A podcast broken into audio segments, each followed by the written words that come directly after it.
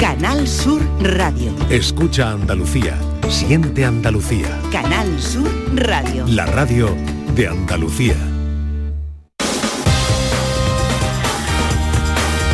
En Canal Sur Radio, gente de Andalucía, con Pepe da Rosa. La radio es lo que nosotros queremos que sea la vida. Queridas amigas, queridos amigos, muy buenos días. Pasan cuatro minutos de las 11 y esto sigue siendo Canal Sur Radio.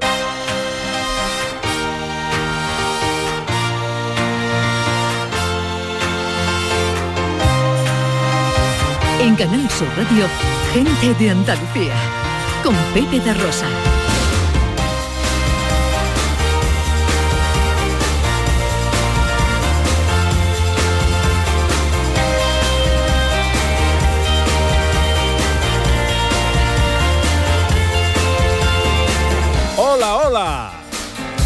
Hola, ¿qué tal? ¿Cómo están? ¿Cómo llevan esta mañana de sábado 4 de noviembre de 2023? Noviembre ya, ¿eh? Como corre el tiempo. La próxima vez que estrenemos mes estaremos ya con los mantecaitos en la mesa y los orejones que se están perdiendo.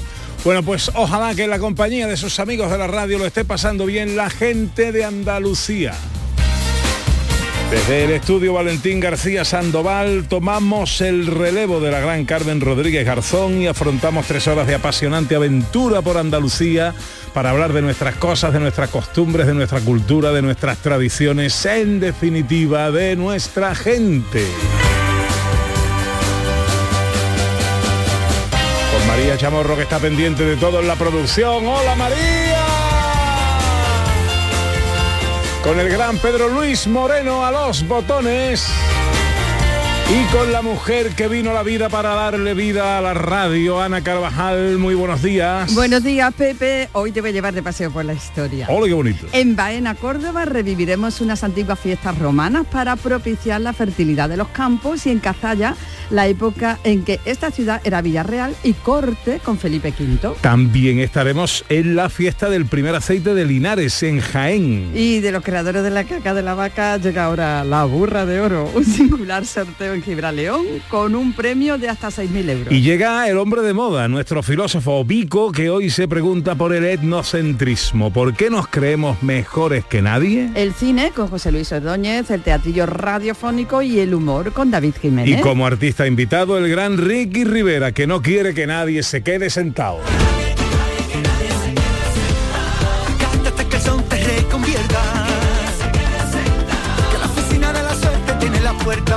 Con Sandra Rodríguez, una nueva escapada y los sonidos de la historia. Todo esto y mucho más hasta las 2 de la tarde si tienen ustedes la bondad de acompañarnos como siempre aquí en Canal Sur, como siempre aquí con su gente de Andalucía.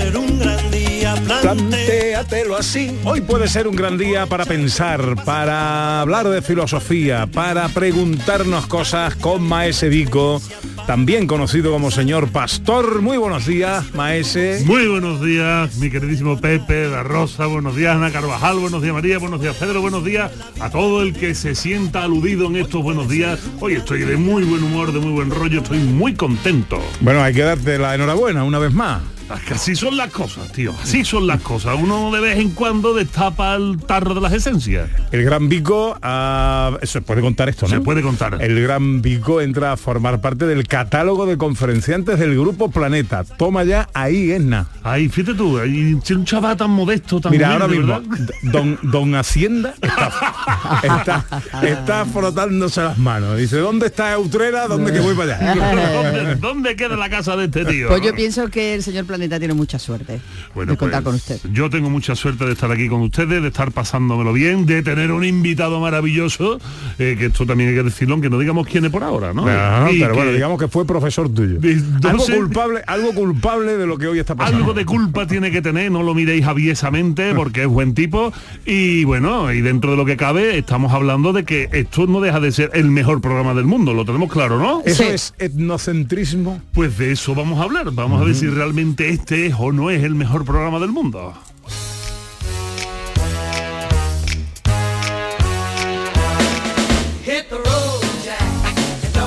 Hasta las 2 de la tarde, un paseo por Andalucía que nos gusta dar juntos, de la mano, eh, y, proponeros cosas a través del Twitter y el Facebook, Twitter o como se llame, eh, del programa eh, Gente de Andalucía en Canal Sur Radio y también a través de un teléfono de WhatsApp, el 670-940-200. Hoy, Ana, ¿de qué va la cosa? Pues mira, tras 85 años de estudio, la Universidad de Harvard ha concluido cuáles son los empleos que más infelicidad producen y todos ellos tienen 85 años de estudio. Sí. A, a ver, a ver si. di los resultados, a ver si. es- A ver, los es una resultados, en resumen. 85 años. En resumen, el factor que tienen en común es la soledad.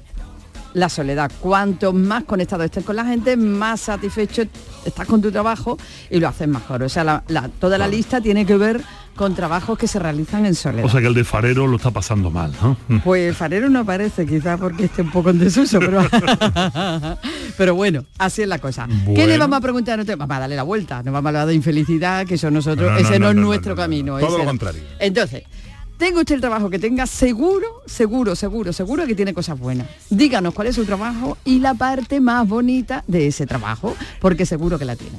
Bueno, ¿tú, tú eres feliz en tu trabajo, Vico? Yo es, que, yo es que soy tan feliz, tan feliz que parece que no trabajo, tío. Eso, es, eh, eso está bien visto. ¿Y tú, Ana, eres feliz en tu trabajo? Hombre, yo ¿Eh? creo que se me nota, ¿no? Pedro Moreno es feliz en su trabajo. Arra- De vez en cuando. Y María Chamorro tiene es su feliz en su golpetazo. trabajo.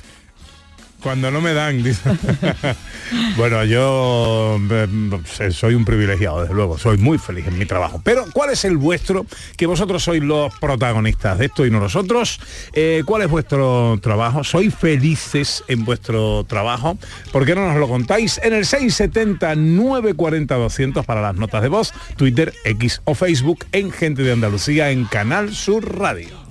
Tienes que escuchar gente de Andalucía los fines de semana. Pepe da Rosa con su compiana los tienes en Canal Sur.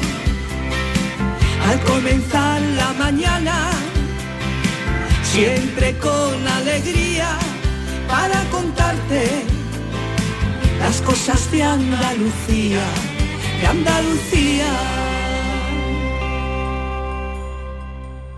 A ver esa foto, decid patata. ¡Hijolusa! En el supermercado, dale la vuelta al envase y encuentra nuestra marca para garantizarte una gran calidad en tu mesa. Patatas Hijolusa. Amamos las patatas. Empresa colaboradora del Plan 2030 de apoyo al deporte de base.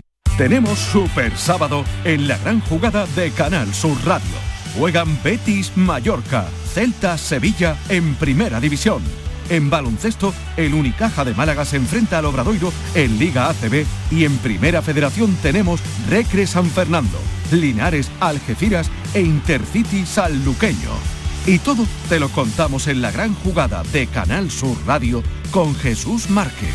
Este sábado, Super Sábado, desde las 3 de la tarde. Contigo somos más Canal Sur Radio. Contigo somos más Andalucía. Este domingo, después del deporte, llega el humor y la diversión con el show del comandante Lara. Si crees que lo has escuchado todo, tienes que seguir el programa. No te vas a arrepentir. El mundo más absurdo y divertido de Luis Lara, que siempre, siempre te hace reír. Los domingos, a partir de la medianoche, El show del comandante Lara. Contigo somos más Canal Sur Radio. Contigo somos más Andalucía.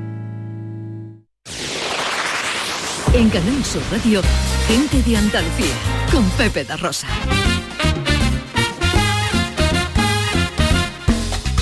12 minutos pasan de las 11 de la mañana de este sábado 4 de noviembre que se presenta con nubes en Andalucía que pueden ir eh, aumentando a lo largo de la jornada de oeste a este y con alguna probabilidad, aunque poca de lluvia, especialmente al anochecer y en las sierras orientales. Las temperaturas no vamos a superar los 24 grados en Málaga, los 23 en Cádiz, 22 en Almería, Córdoba, Huelva y Sevilla, 19 en Jaén y 18 en Granada. Hoy arranca nuestro paseo en Huelva.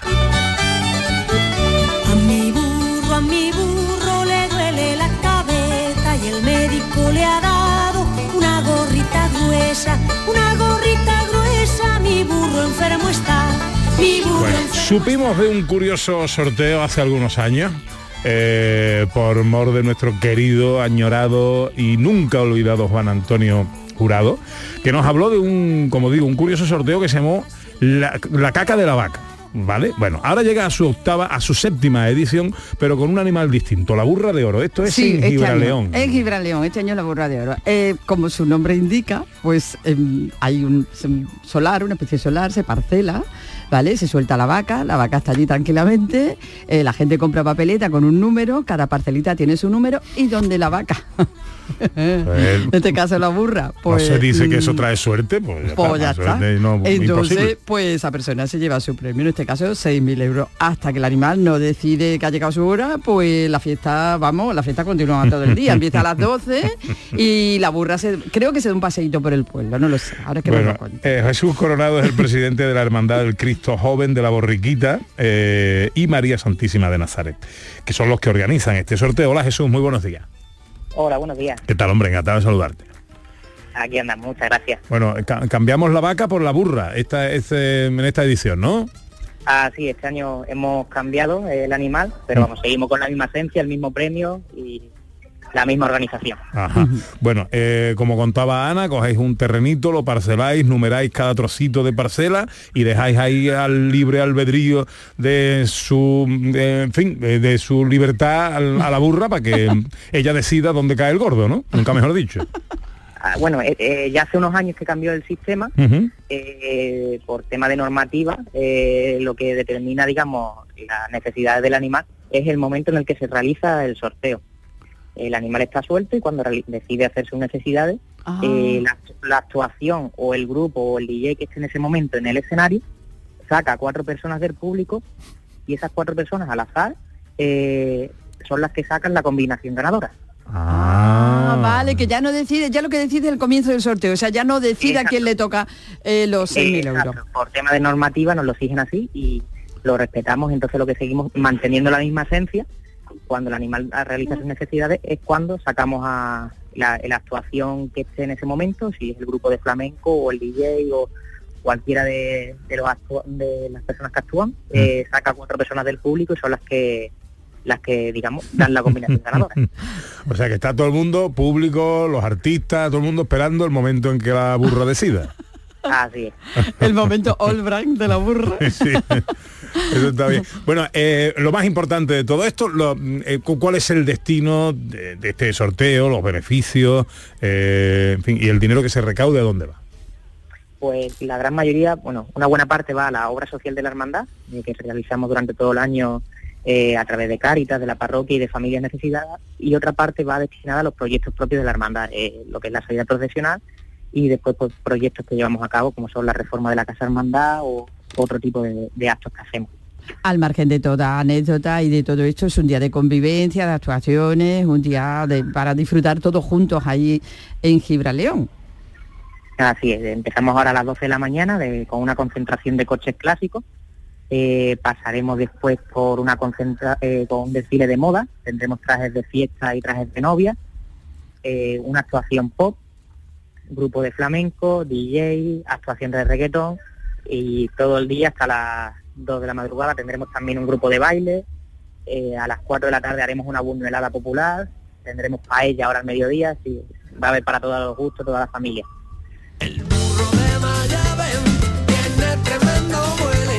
Vico. Yo la pregunta que tenía era, bueno, viendo, viendo la idiosincrasia de este, de este sorteo, si no hay pedrea.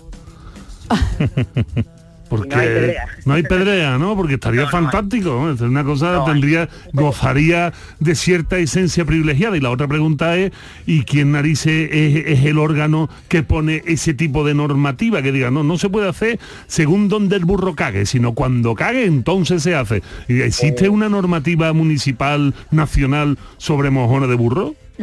Eh, no, realmente esto va a través de la Junta de Andalucía, que tiene la delegación de rifas y tómbolas, es la que regula el juego. Qué maravilla. Muchas gracias. Bueno, pues eh, la burra de oro. ¿Cuándo es el, el sorteo? Recuérdanos, Jesús. Pues hoy a partir de las 12 de la mañana. A partir de las 12 de la mañana. Bueno, pues que haya suerte, que se reparta, que se recaude mucho dinerito para las obras y el, y el destino al que va todo esto. Muchas gracias por atendernos, Jesús. Muchas gracias, un saludo. Andaluz de Jaén, aceituneros altivos, decidme en el alma quién,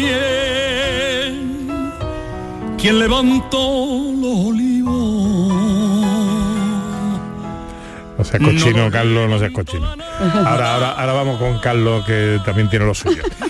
De Huelva, de Gibraleón, nos vamos a Jaén, nos vamos a Linares, a la tierra que vio nacer a Rafael porque se celebra la fiesta del primer aceite. Así es, Pepe. Cerca de un centenar de aceites de oliva virgen extra de cosecha temprana van a ser, van a poder ser degustados y van a poder ser adquiridos durante este fin de semana en esta décima fiesta del primer aceite de Jaén. Así que tenemos todo el día de hoy y todo el día de mañana para disfrutar de todas estas bondades de nuestro oro líquido. Hablamos con un buen amigo ya del programa, Francisco Javier Lozano, es diputado de promoción y turismo de Jaén. Eh, hola Francisco Javier, muy buenos días. Muy buenos días. Encantado de saludarte. ¿Cómo estamos, hombre? Muy bien, contento de ver el magnífico ambiente en este paseo de Linarejo, donde hay ya más de 100 empresarios aceiteros pues mostrando las mejores bondades de nuestro aceite de oliva virgen extra temprano. Se puede degustar toda una fiesta, toda la fiesta del aceite, se pueden degustar, se pueden comprar y se pueden conocer no solo los aceites, sino otros muchos productos que también derivan de él y que también son buenos para nuestra salud y nuestra belleza. Efectivamente, además tenemos un elenco de actividades para degustarlo no solo en las 100 casetas que están establecidas en este paseo, donde todos eh, pues, los empresarios van a, a eso, a ofrecerlo al público y al cliente final, ¿no? Sino que también hemos preparado pues unas degustaciones de tapas elaboradas con aceite de oliva en esta jornada y sobre todo dos actividades muy interesantes que son la ruta de la tapa y también unas degustaciones astronómicas de platos elaborados con AOVE en 13 restaurantes donde la gente paralelamente pues podrá también conocer esa gastronomía rica y amplia de la provincia de Jaén y especialmente de Linares, ¿no? En torno a ese elemento fundamental como, como es la tapa, como digo. Así que esas actividades se aglutinan en torno a otras culturales, musicales, eh, turísticas también y tenemos un programa especial para los más pequeños de actividades infantiles que también hace que pues, muchos padres y madres se desplacen también de forma complementaria a esta fiesta y aprovechen la ocasión. Hay uno muy curioso, diputado del de, eh, concurso infantil de lanzamiento de huesos de aceituna. Sí, sí, sí, una, una forma divertida, ¿no? También hay concurso de, eh, concurso de dibujo, hay de globoflexia, hay un taller precisamente de llaveros imantados para que se lleven un recuerdo a los pequeños y también un concurso de recolección de, de aceituna, o sea que le hemos dado un cariz divertido para que para que los más pequeños disfruten. Bueno, esto se está inaugurando ahora, ¿no? Sí, actualmente ahora mismo estamos en la parte del pregón, una parte muy bonita, donde hemos seleccionado precisamente de pregonero a Javier Gutiérrez, lo conocéis bien, el Hombre, actor, grandísimo actor. actor. Claro, dos, dos Goya en su palmarés y además Javier tiene la suerte y nosotros también tenemos la suerte de que él conoce bien la provincia, recientemente filmó íntegramente la película de la hija que tanto éxito ha tenido aquí en, en nuestra provincia de Jaén y lo vamos a tener de pregonero, es buen un buen pregonero y también el embajador, ¿no? que, que es en este caso un chico muy joven Jaén exporta talento al exterior, es Álvaro Salazar, dos estrellas Michelin en el restaurante Boro de Mallorca, pero bueno, él va a estar presente como embajador del aceite y también en la jornada de mañana domingo en el paseo va a dar una masterclass hablando de la inspiración que Linares y Jaén le suponen en su, en su cocina y vamos a tener la ocasión única de, de gustar platos de todo un dos estrellas Michelin.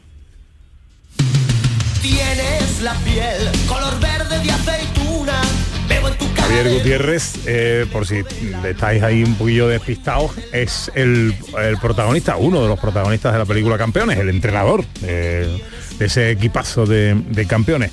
Eh, bueno, esto cuánto dura? Hoy y mañana, me imagino, ¿no?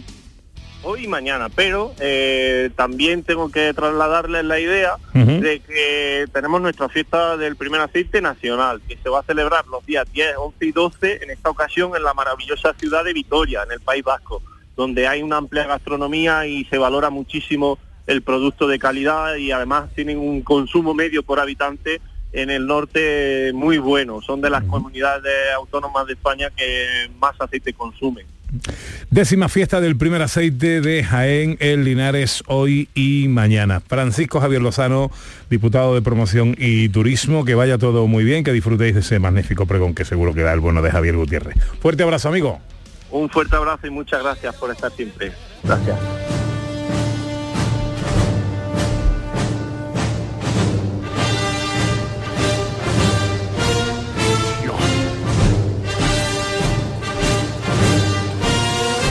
Vámonos a la antigua Roma, Vico. Esto es Bengur.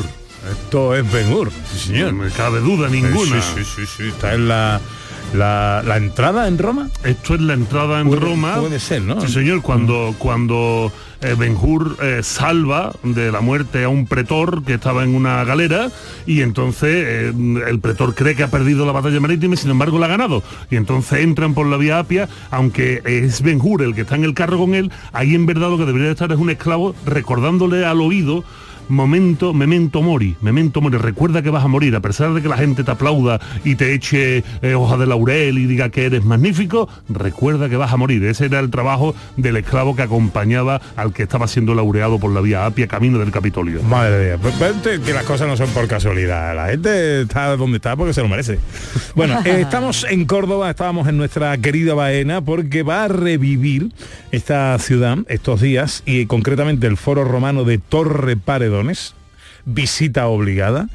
Eh, recreando las Dionisias rurales, unas antiguas fiestas romanas que se celebraban, Ana, en el mes de Poseidón para propiciar la fertilidad de los campos. Exactamente, los campos que se sembraban durante el otoño y en las que en estas festividades se incluían festivales de teatro. Y eso es lo que se va a hacer en este lugar único que, como bien dices, hay que visitar durante todo el mes de noviembre. En el fin de semana, los sábados, van a tener representaciones, van a tener lugar representaciones teatrales. Ana Cruz Roldán es la concejala delegada de Educación, Cultura, Turismo y Promoción de Baena. Hola Ana Cruz, muy buenos días. Hola, buenos días. Un placer hablar con todos vosotros y poder llegar a tanta gente a través de este medio y sobre todo llegar a Roma de vuestra mano. ¿Qué tal? bueno, no es mal viaje en un momento. ¿eh? No. Bueno, cu- cuéntanos, eh, eh, primero, ¿qué eran las Dionis- Dio- Dionisias o Donisiacas? Dionisiaca. Dionisiacas rurales. Las fiestas romanas que tenían lugar en el mes de Poseidón. ¿Qué fiestas eran estas? ¿Qué es lo que se recrea estos días y cuál es vuestra intención y objetivo? Pues bueno, como bien has dicho antes, las dionisiacas eran unas fiestas romanas que se hacían para bendecir los campos. Entonces, pues nosotros queremos trasladar esas fiestas y llevar un poco lo que es la, la cultura a, a las áreas no urbanas y que menos vamos que hacerlo en el, en el magnífico enclave como es el foro de Torre Paredones, que por sus características es único en Andalucía. Eh, Ana, ¿de qué manera puede, podemos participar en estas representaciones que tengo entendido tendrán lugar todos los sábados del mes de noviembre, ¿no? Sí, eh, son los tres primeros sábados y el último domingo de noviembre. Entonces se reservan, eh, tiene aforo, primero constan de una visita teatralizada por todo el yacimiento y entonces por las características del yacimiento eh, tiene un aforo de unas 55 personas. Y luego la obra de teatro en sí, que será a las 12 de la mañana, como he dicho en el foro, pues sí, ahí sí se puede llegar la gente que quiera, ah, pues con un aforo de unas 200 personas. Y entonces la forma de hacerlo es todos los lunes, a partir de, de las 9 de la mañana, pues hacer la reserva en la oficina de turismo de Baena. Eh, eh, bueno, esto es al aire libre, claro. Sí, eh, hoy pues por motivo y gracias a Dios a la bendecida lluvia, pues lo hemos tenido que trasladar a lo que es el patio del Museo Histórico, que también es único y también un enclave maravilloso que, que vamos, eh, la obra va a ser una, una preciosidad verla, verla allí. Y si es por la lluvia, pues mucho mejor. Esa, desde luego, si es por ese buen motivo. Bienvenido sea Exactamente, exactamente. Esta parte de la historia está ahí para verla en cualquier momento y se tratará de disfrutar esta fiesta y hacer que sigan bendiciendo el fruto ¿no? de todos los sembrados y que, y que traiga buena suerte para todo el año. Pues sí, parece que, que lo que es el motivo de la Dionisiaca, pues viene con la lluvia, que tan necesaria en Andalucía y en toda España. Bueno, pues que vaya todo muy bien. Eh, el Foro Romano de Torre Paredones, como decimos, es una visita obligada, eh, único en su categoría. Va a revivir con las representaciones teatrales que nos recuerdan las dionisíacas rurales, esas fiestas romanas que tenían lugar en el mes de Poseidón. El mes de Poseidón, entiendo que es este, ¿no? Claro, Entiendo yo. En, ¿No? en aquel ver, calendario. Si que no todo lo sería- sabe. Si no sería muy raro. Es cuando, cuando la Tierra pasa por la constelación de, Pose- de Poseidón. Ah, Entonces no tiene una fecha, sino va según el calendario solar. Mm, Muy bien. Bueno, pues nada, que vaya todo muy bien y un besito a nuestra alcaldesa que la queremos mucho desde aquí, ¿vale? Pues yo se lo doy de vuestra parte y muchísimas gracias. Un placer haber estado hablando con vosotros. Un saludo para Ana Cruz Roldán, concejala delegada de Educación, Cultura, Turismo y Promoción de la ciudad de Baena.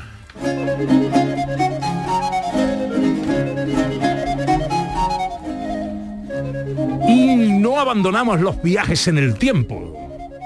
Nos trasladamos de Baena a la Sierra Morena de Sevilla, a Cazalla, corte de la realeza cuando Felipe V. Sí, señor, sí, señor, porque ahora, bueno, ahora los reyes o los presidentes se van de vacaciones a donde sea y no pasa nada. Pero antes donde iba el rey, iba la corte. Y el rey tuvo que estar un tiempo por motivo de salud en Cazalla. Así que durante ese tiempo, Cazalla fue Y la se corte puso buenísimo allí, ¿no? Hombre, y se pone bueno todo el mundo. Rubén Espínola es concejal de festejos de Casalla. Hola Rubén, muy buenos días. Hola, buenos días Pepe, encantado de estar con vosotros. Igualmente, amigo. Bueno, Casalla, Villarreal y Corte. Casalla celebra unas jornadas dedicadas a la estancia de Felipe V en 1730. Eh, ¿Qué es esto? Cuéntanos. Bueno, pues mm, durante los cinco años que la corte estuvo en Sevilla y los pequeños viajes que hacían, durante el verano de 1730 decidieron pues instalarse en Casalla, con todos los pormenores que, que yo traía. Y bueno, pues fue una suerte en aquella época, entre comillas, digamos, por toda la gestión, y tuvimos la corte aquí en Casalla durante dos meses y medio aproximadamente. Sí, que tuvo su, tuvo su tarea, porque que había más corte que pueblo en, en ese momento, ¿no? Sí, porque el pueblo en aquello entonces tiene unos 4.500 habitantes, llegaron 600 personas, por lo cual digamos que los grandes acaudalados tuvieron que salir de sus casas para instalar a toda la corte. Y ahora cómo, cómo se celebra eh, cómo se celebra todo esto, porque creo que ahora dentro de un rato, no sé si no me equivoco, ¿no? Dentro de un rato tiene lugar un desfile que es impresionante. Sí, la verdad que sí. Este año lo hemos enfocado sobre todo cultural, donde tenemos obras de teatro de la época, hemos puesto zarzuela y sobre todo los paseos reales, donde la gente tematiza con propios trajes de la época, pasean por las calles de Casalla y hacen lucimiento, vamos, más propio de, de esta fecha y de esta actividad. Ah. ¿Qué más cosas se recrean? Por ejemplo, ¿se recrea mm, eh, la gastronomía? También, por ejemplo, tenemos una cosa muy curiosa, la única ruta del Cordero de España, donde los bares del pueblo junto con la cooperativa local por Sevilla se involucran en este aspecto, bueno, y es para disfrutar del cordero en todo y cada uno de nuestros bares y sobre todo para pasear por Casalla y degustar su gastronomía. Las ganas que tengo yo de un cordero y que como a mi mujer no le gusta. Ah, ¿no? No, a mi mujer no le gusta el cordero. Entonces no hay manera, y en mi casa cocino yo, ¿eh? Pero no hay manera de meter cordero en casa, niño. Me voy a tener yo que ir para tu casa y llevarle un tupper con unos garbanzos a tu mujer y come tuyo cordero. y cordero. Eh, bueno, ¿esto cuántos días? Que ¿Esto cuánto ocupa? ¿Hasta cuándo es? ¿Qué horario? ¿Dónde es la cita? Cuéntanos. Pues mira, pues empezamos ayer la inauguración a las 12 y tenemos, debido a la inclemencia meteorológica, los puestos, digamos, de artesanía que tenemos, los tenemos instalados aquí en el ayuntamiento y en la Plaza de Abasto tenemos la- el tema de la gastronomía. Después también tenemos visitas culturales nocturnas a la parroquia, el teatro como comentado antes, eh, zarzuela que tuvimos ayer, bueno, un sinfín de, de actividades. Vale, ¿y cómo puedo yo participar? Entiendo que Cazalla entera se vuelca y ahí está todo el mundo preparadísimo con su, pero por ejemplo los que vamos de fuera, ¿qué tenemos que hacer? Bueno, pues a Casalla y dirigiros al ayuntamiento lo encontraréis todo, porque mm, precisamente el camino que tenemos desde el ayuntamiento a la Plaza de Abasto, que vemos según- nuestros dos centros centrales, nuestros núcleos centrales, perdona, eh, bueno, está todo adornado, se puede disfrutar, se puede pasar, tenemos el auditorio justo al lado de la Plaza de Abasto, es decir, que tenemos un entorno magnífico para pasear por las calles y, disfrutarlo. Perfecto. Pues eh, ya lo saben, Casalla, Villa Real y Corte. Casalla celebra unas jornadas dedicadas a la estancia de Felipe V en 1730. Desde ayer, día 3, y hasta mañana, día 5 de noviembre. Rubén Espínola, concejal de festejos, gracias por atendernos. Que lo paséis, Gracias muy, a vosotros. Que lo paséis muy bien. A- aquello le sentó bien a Felipe V, me imagino, ¿no? Un poquito, dicen que le siento bastante bien. Eh, a ver, se, se puso bueno, se puso bueno paseando por Casalla. Eh, espero que a vosotros también eh, os siente la sierra eh, de maravilla. Un abrazo enorme, amigo. Igualmente, gracias. Anybody going to San Antonio or Phoenix, Arizona? Any place is alright as long as I forget 11 y 33, esto es Canal Sur Radio, esto es Gente de Andalucía. En unos minutos eh, con nosotros Maese Vico para preguntarnos el porqué de las cosas. Hoy, ¿por qué nos creemos que somos lo mejor del mundo? El etnocentrismo, hoy con eh, nuestro espacio para la filosofía y también luego con los oyentes eh, vuestro trabajo. Hablaba Ana Carvajal de ese estudio que han hecho, le han dedicado tiempo, ¿eh? ¿Cuántos? 80 años de estudio. ¿Eh? Para sacar una conclusión, ya les vale. Pero bueno, que hay trabajos que provocan felicidad, hay trabajos que no. ¿Cuál es el vuestro? ¿Sois felices en vuestro trabajo? ¿No os lo queréis contar? 670 940 200 para las notas de voz. Y tenemos aquí un mensaje, pero en este caso está dirigido al señor eh, pastor eh, de, de nuestro querido Carlos de mi tierra, que dice así, dígale usted a Don Vico que simplemente no solo es el mejor, simplemente el único. Ahí lo tiene. Ahí lo tiene. Ah, hay que felicitar eh, a Carlos Fernández Lobo y Bodega Mi Tierra que cumplen 25 años. O sea, otro que le gusta su trabajo, ese Eh, sí, tendría ese mucho que gusta su decir de lo que es la Y felicidad en el trabajo. Y muy bien que lo hace, muy Oye, bien que lo el, hace. el- el lunes buen día para ir a verte, Carlos, dímelo, anda, porque eh, tengo ganas de cordero. No, no sé si tendrá cordero tú el lunes. Él tiene de eh, pero, pero a ver si el lunes es buen día para ir a visitarte, hombre. eh. No, no, sí he desayunado, pero te recuerdo que estoy a dieta, María Chamorro, y, no veas hambre que te pasa, no. bueno, 25 para las 12, enseguida la filosofía.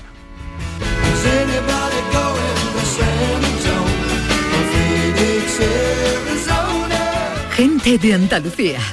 Con Pepe da Rosa. Disfruta el mes de Black Friday con Social Energy. Llévate 200 euros en tu batería virtual con Quiroluz, con seguro todo riesgo incluido los dos primeros años y grandes descuentos con hasta 25 años de garantía en todas nuestras instalaciones de primeras marcas. Pide tu cita al 955 44 11 11 o socialenergy.es y aprovecha las subvenciones disponibles. La revolución solar es Social Energy. Canal Sur Radio. La aceituna. Riqueza cultural y turismo gastronómico en un viaje al corazón. Ven a las 22 jornadas gastronómicas dedicadas a la aceituna, desde el paisaje a la cocina, del 12 de octubre al 12 de noviembre. Asociación de Hoteles de Sevilla y Provincia, ProDetour, Diputación de Sevilla, Consejería de Turismo, Cultura y Deporte. Bienvenidos a Sacaba. Mil metros de electrodomésticos con primeras marcas. Grupos Whirlpool, Bosque y Electrolux. Gran oferta en frigoríficos. Combi Corbero en blanco y no frost por solo 359 euros. Y solo hasta fin de existencias. Solo tú y Sacaba. Tu tienda de electrodomésticos en el Polígono Store en calle nivel 23 7. Sacaba. En HLA Santa Isabel cuidamos de los más pequeños de la casa en nuestra nueva área de pediatría HLA Kids. Modernas instalaciones pensadas para mejorar la experiencia de los niños. Profesionales de referencia. Consultas externas. Hospitalización y urgencias las 24 horas. Calle Luis Montoto 100. Citas al 954-919-015. HLA Santa Isabel cuida de ti. Sevillista o bético, palangana o verderón, seas del equipo que seas, ahora puedes disfrutar del gran derby del día 12 como nunca, porque en Airesur sorteamos dos entradas para el palco Juan Arza. Entrega tus tickets de compra de al menos 10 euros y consigue una participación. Tienes hasta el 10 de noviembre. Airesur, todo lo que te gusta. En Canal Sur Radio queremos que las noches del fin de semana disfrutes de una radio fascinante, con la noche más hermosa. Un programa que da respuesta a tus preguntas sobre ciencia, historia, misterio. La noche más hermosa. Los viernes y sábados a partir de las 11 de la noche. Con Pilar Muriel. Contigo somos más Canal Sur Radio. Contigo somos más Andalucía. En Canal Sur Radio, Gente de Andalucía. Con Pepe da Rosa.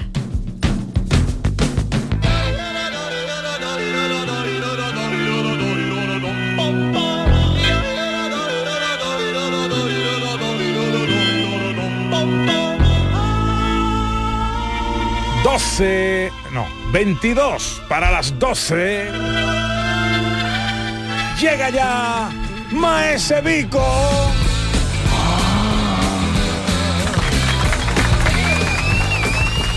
El hombre con el que nos preguntamos las cosas. Tiempo para pensar, tiempo para la filosofía. Decidme si os suenan expresiones como esta. De Despeñaperros para arriba ya sabemos todos que no saben desayunar en condiciones. Como se vive aquí, no se vive en ninguna parte. Al que no le guste el jamón, tiene un serio problema. O simplemente, esto es lo mejor del mundo. ¿Estos son sintomatologías propias del etnocentrismo, maese Vico? Pues habría que decir que sí, habría que decir que sí. Y aunque yo sé que muchos dirán a este malaje que se le seque la hierba buena, pues la verdad es que esto que decimos nosotros en Andalucía y se nos llena la boca, lo podríamos escuchar de diferen- con diferentes acentos en diferentes partes de España, en diferentes partes del mundo, en diferentes lenguas. Y mm, bueno, porque no sabemos de la vida extraterrestre todavía. Pero seguro que si hay alguien que se ha pasado más tiempo de la cuenta en la, espacio- en la Estación Espacial Internacional, también lo dirá de ese espacio. O sea, realmente allí donde hay seres humanos conviviendo, eh, pecamos de este tipo de cosas. Pecamos de, y esto es lo que llamarían los filósofos y sobre todo los antropólogos el etnocentrismo. Esto, verás, de alguna manera todos nos sentimos identificados con este tipo de afirmaciones y hay veces que uno dice, pero esto no tiene nada de malo.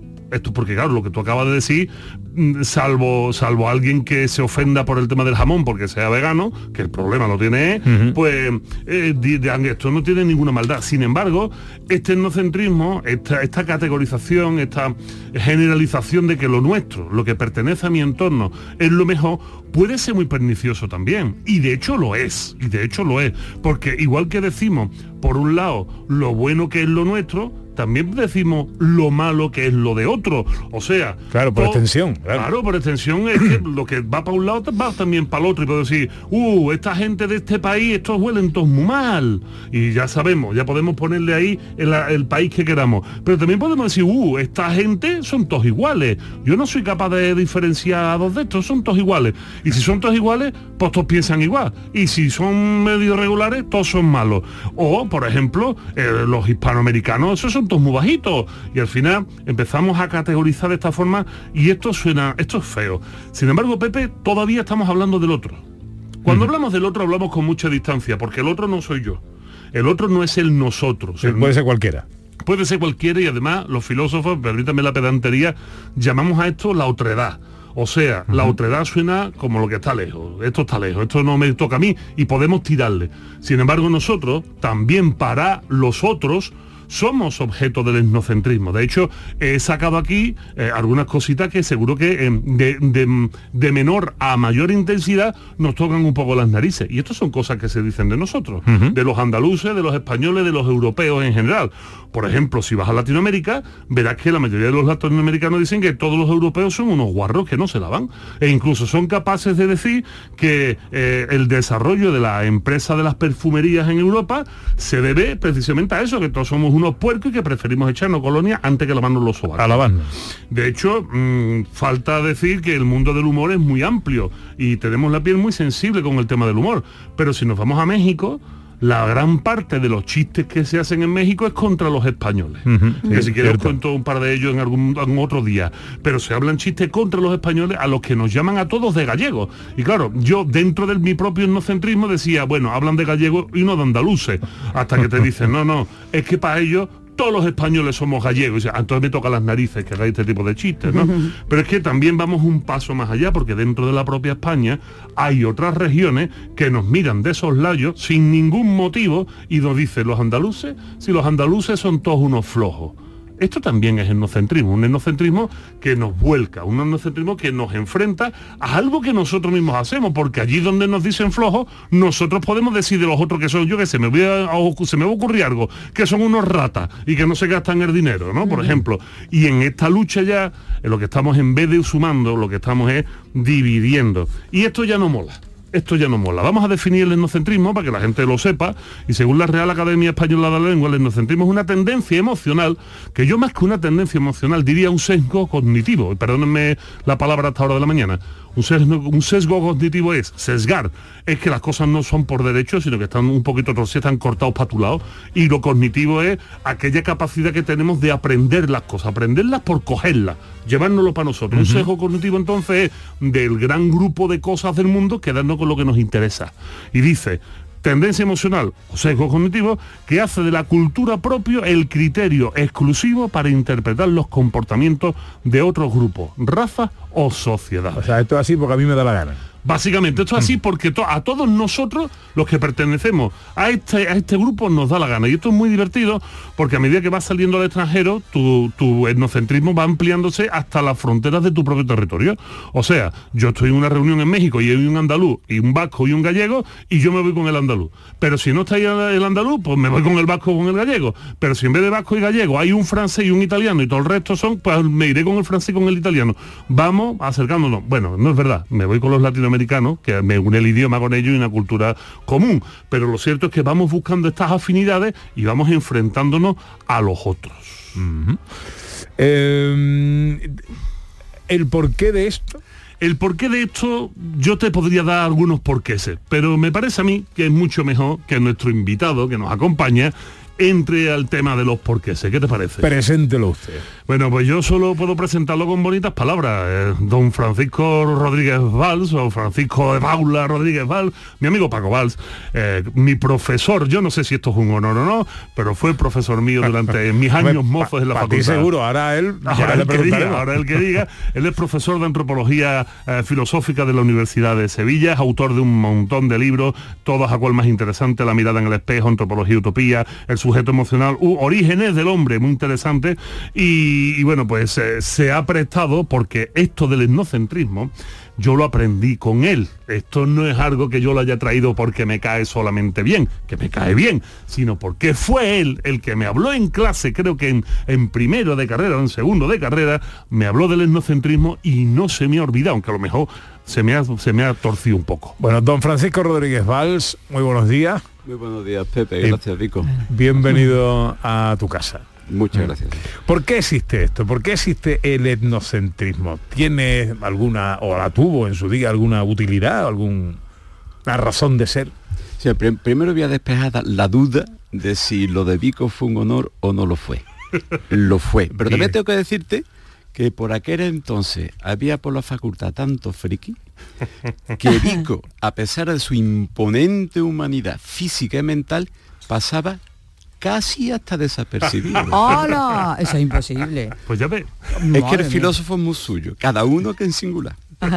Y después, mira, se te ha olvidado, Vico, ardesí esas expresiones, lo del jamón y tal, otra que es de puro sentido común. A ver. Nadie hace las croquetas como las hacía mi madre. Claro, claro. ¿Cuál es la razón de todo eso? Pues te lo explico a tu pregunta sobre eso tuvo algún sentido o no. Y voy a hacer, a tirar de erudición, ya que ha salido Ben Hur aquí, voy a apelar al latín, que es una cosa muy cercana. La palabra latina hostis significa extranjero, pero al mismo tiempo tiene el significado de enemigo. El extranjero es, por definición, aquel que desconfiar de él porque es seguramente un enemigo. Tiene sentido eso, por supuesto. En una época en la que la supervivencia es necesaria, tienes que saber con quién contar. ¿Y con quién cuentas? Con los tuyos. Lo demás no lo sabes. Y por lo tanto, eh, lo interesante es que aquello que, ha- con- que haces con lo que puedes contar es aquello que te da el criterio de realidad, aquello en lo que puedes confiar. Y hay un ligero desvío ahí, porque cuando algo se tiene criterio de realidad se convierte en lo natural, lo obvio y lo espontáneo. De tal manera que lo que hacen los demás es raro. Hasta tal punto, te cuento una anecdotilla si me das Claro, claro, claro, sale. Yo tengo una experiencia ahí curiosísima. Yo me pasé bastante tiempo en Inglaterra trabajando, estudiando. Eh, y me fui una vez a Plymouth, a casa de un profesor que era amigo mío, y hablé con su padre. Y me dice el señor ya con total seriedad. Dice, mira, yo tengo la total seguridad de que todo el mundo puede entender el inglés siempre y cuando se le hable lo suficientemente despacio y lo suficientemente alto. Claro, yo le pregunté, oiga, ¿y, y del chino se puede decir lo mismo? Porque si no lo que usted me está diciendo es que su idioma, y ahí está el etnocentrismo, tiene mucho más que ver con la realidad que el chino. Y eso ya es un problema. De hecho, ah, hubo un, un amigo, un amigo ya muy mayor, que me contaba que en su experiencia en Inglaterra, él fue eh, allá en los años 60 a quitarse el hambre a hostias de España y se fue a Inglaterra, él me decía, Vico, ¿cómo es posible que a la carne le digan meat? Meat no suena a carne, carne, ¿ves? Si es que la palabra lo dice, carne, carne. Claro, y ahí es donde va Paco. Carne para nosotros tiene mucha más realidad que meat. Meat no puede ser carne, ni te puede llenar, ni te puede gustar. Pero fíjate, Pico, en los andal por, todo el sitio igual, pero cuando un ah, le pregunta a un sevillano, que es lo más cerca que tengo, un extranjero, una dirección, ¿qué es lo que hace? Mi padre hace tenía muchos gestos, habla muy harto y habla muy despacio. Igual. Mi padre tenía un monólogo que se llamaba Turismo con sordera y que retrataba esa situación, ¿no? Cuando te viene un turista y te pregunta por dónde está la girarda y tú, eh, para que te entiendas, tú le hablas a voces y, y con gestos, ¿no? ¡Todo seguido! ¡A la izquierda! Allí muy grande, muy Como si grande. gritándole se fuera a enterar mejor, ¿no? Pues eso en el fondo es etnocentrismo, Pepe. Para que tú veas. Bueno, para que y, tú veas. y qué más tienes ahí en ese en ese baúl que en clase eh, nos tenías extasiados escuchando escuchando estas cosas? Eh, métele mano a, a temas cercanos, a temas, yo qué sé, del joder mismo. Ah, pues mira, pues mira, por ejemplo, te cuento de forma negativa cómo lo raro que son los otros a veces eh, nos descubren mundos que para nosotros serían ideales. Te cuento una primera anécdotilla. Eh, Occidente tiene a gala haberse hecho recientemente normalizado lo del matrimonio homosexual. Pues mira, hay culturas africanas que desde hace miles de años un hombre se puede casar con otro hombre, Fíjate. una mujer con otra mujer. Pero no solo eso. Un hombre, una mujer se puede casar en matrimonio con el brazo o con la pierna de un primo o incluso de un sirviente. Hostia, Ala. todos estamos pensando en lo único. No, no todos estamos piense, pensando en lo porque eso es único. inocentismo también. ¿Por qué resulta que un africano de ciertas tribus se casa con el brazo de su sirviente? Porque para ellos el matrimonio, y eso es una cosa que últimamente es muy cercana a nosotros, pero no siempre ha sido así, se hace por amor. El matrimonio en tiempos incluso de los romanos y también en África se hace por un motivo. La institución es jurídica. Para saber quién es el propietario y quién hereda. Y casarte con el brazo de un sirviente no es que lo que tú piensas, sino que a tu muerte, ese sirviente, por haberte servido bien, va a recibir parte de tu dinero. Porque el brazo es una, es una parte constitutiva tuya en cuanto te casabas con él. Y Ah, por eso él recibía, y por eso él recibía un pedacito. Es un servicio que hay que agradecer también en la herencia. Y por eso el matrimonio tiene esa fidelidad entre esas tribus africanas. Qué curioso, qué curioso. No había oído hablar de, de eso, de casarte por Lo te parte. digo ¿no? porque nosotros en esto vamos todavía muy, muy para atrás. Y si me dejas la oportunidad de otra anécdota, claro que sí. Porque ahora mismo se está planteando incluso en Europa el problema que puede haber con la poligamia, ¿no? Pero mm, la poligamia no es lo único.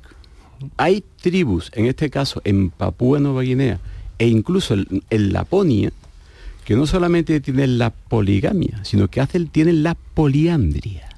Es decir, una mujer se puede casar con muchos hombres. ¿Por qué? El motivo es económico también. Quiero decirte, son tierras tan estériles algunas que hace falta mucha mano de obra masculina y por lo tanto se prima, y yo ya ahí no entro, eso ya por supuesto, eh, se prima lo que es el infanticidio femenino.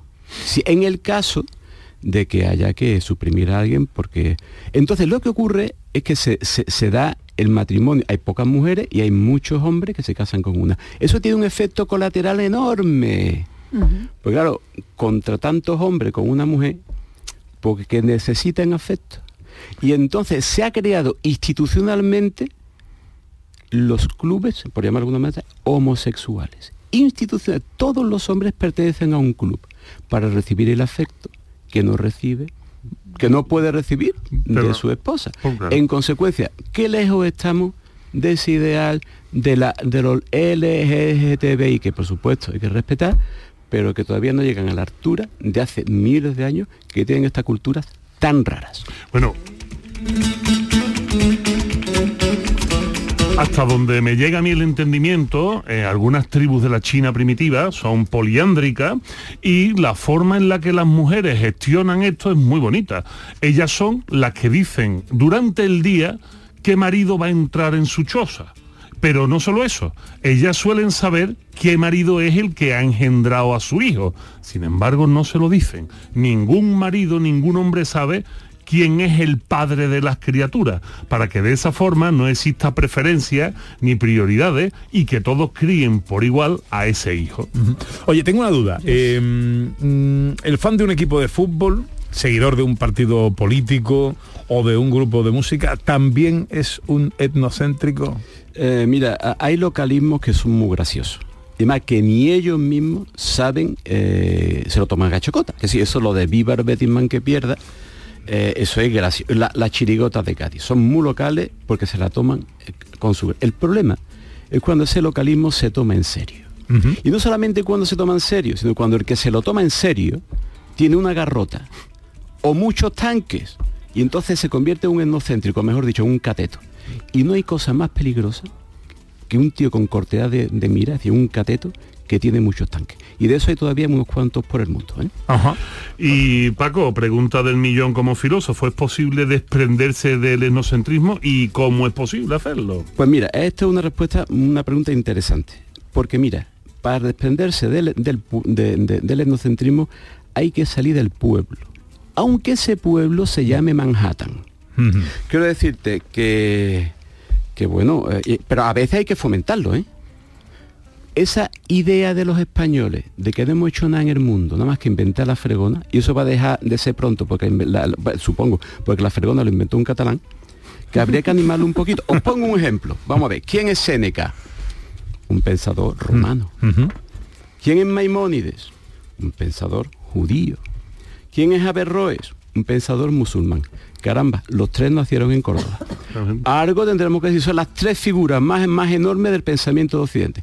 Y los tres son de Córdoba. Es decir, que ese pusilanimidad que tenemos los españoles, que nos despreciamos nosotros mismos, habría que conseguir un poquito más de autoestima.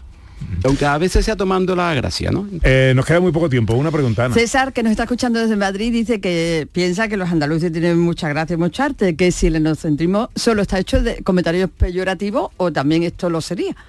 Bueno, pues, pues, pues, pues, eh, eh, la cuestión es que efectivamente se puede imponer el poder no solamente a fuerza de gracia, sino también de agresión.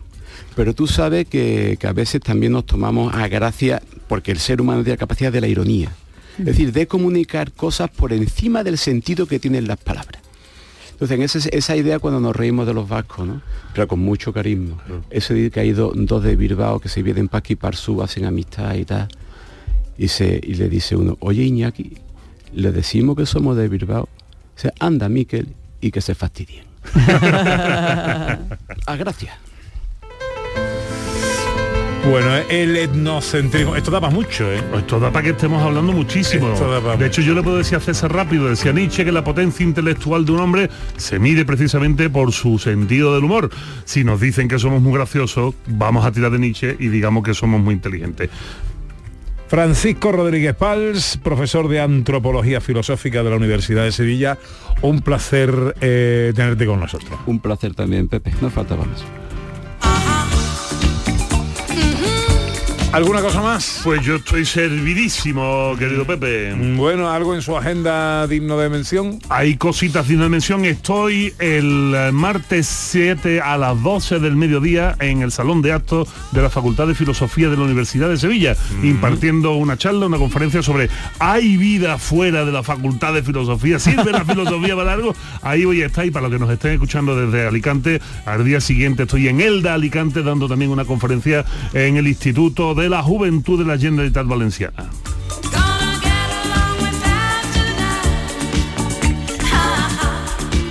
Vamos llegando poco a poco a las eh, 12, es tiempo para la información. En que me da tiempo de un mensajito de los oyentes. ¿Cuál es tu trabajo y eres feliz en él? ¿Qué nos cuentan por ahí? Hola, buenos días. Eh, buenos días, Pepe y la compañía. Soy Paco y llamo de Córdoba. Ya lo dijo aquel, búscate una profesión que te guste y no tendrás que trabajar ni un solo día de tu vida. Yo la busqué hace ya muchísimos años y yo soy mm, joyero, bueno, o platero, que en Córdoba también se le llama, artesanal. Ahora mismo estoy trabajando y se me pasan las horas voladas porque es que no, para mí no es un trabajo, para mí es una diversión. Un abrazo para todos, Pepe. Adiós. 670, hombre, ese joyero en Córdoba es como un- una joya, es como una joya. Eh, llega la información en Canal Sur Radio, luego más cosas, venga.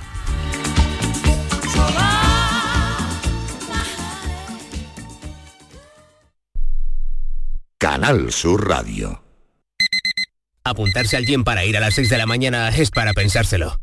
Pasarse al Seat León híbrido con Seat Flex es tan fácil como posponer la alarma. Ahora en Hispalauto llévate un Seat León híbrido por solo 115 euros al mes con 3 años de mantenimiento y al final decides si lo cambias, lo devuelves o te lo quedas. Consulta condiciones en hispalauto.com. Cuando decides hacer las cosas como nadie, ocurren cosas asombrosas. Como unir la tecnología híbrida líder de Toyota y un diseño rompedor en un SUV. Toyota CHR Electric Hybrid. Con sistema multimedia Toyota Smart Connect con servicios conectados gratis. Estrena ahora sin esperas. Lo extraordinario se hace de frente. Te esperamos en nuestro centro oficial Toyota y Paljarafe en Camas, Coria del Río y en el polígono Pisa de Mairena. ¿Ya conoces las lavadoras Nevir? Lavadoras de hasta 12 kilos con motor inverter y etiqueta energética clase A. Porque Nevir siempre piensa en el ahorro de la factura de la luz. Con las lavadoras Nevir podrás esterilizar la ropa deportiva y disfrutar de su velocidad de centrifugado y sus tres modos de lavado rápido. Si no la tienes aún, ve ya por tu lavadora Nevir. Este lunes, a partir de la una de la tarde, llega el análisis de la actualidad del deporte en Canal Sur Radio con la jugada de Sevilla. En directo, desde Sin Remedio, vibra con la mejor música y grita de emoción con los partidos más épicos. En Sin Remedio, calle Arcos 33, Los Remedios.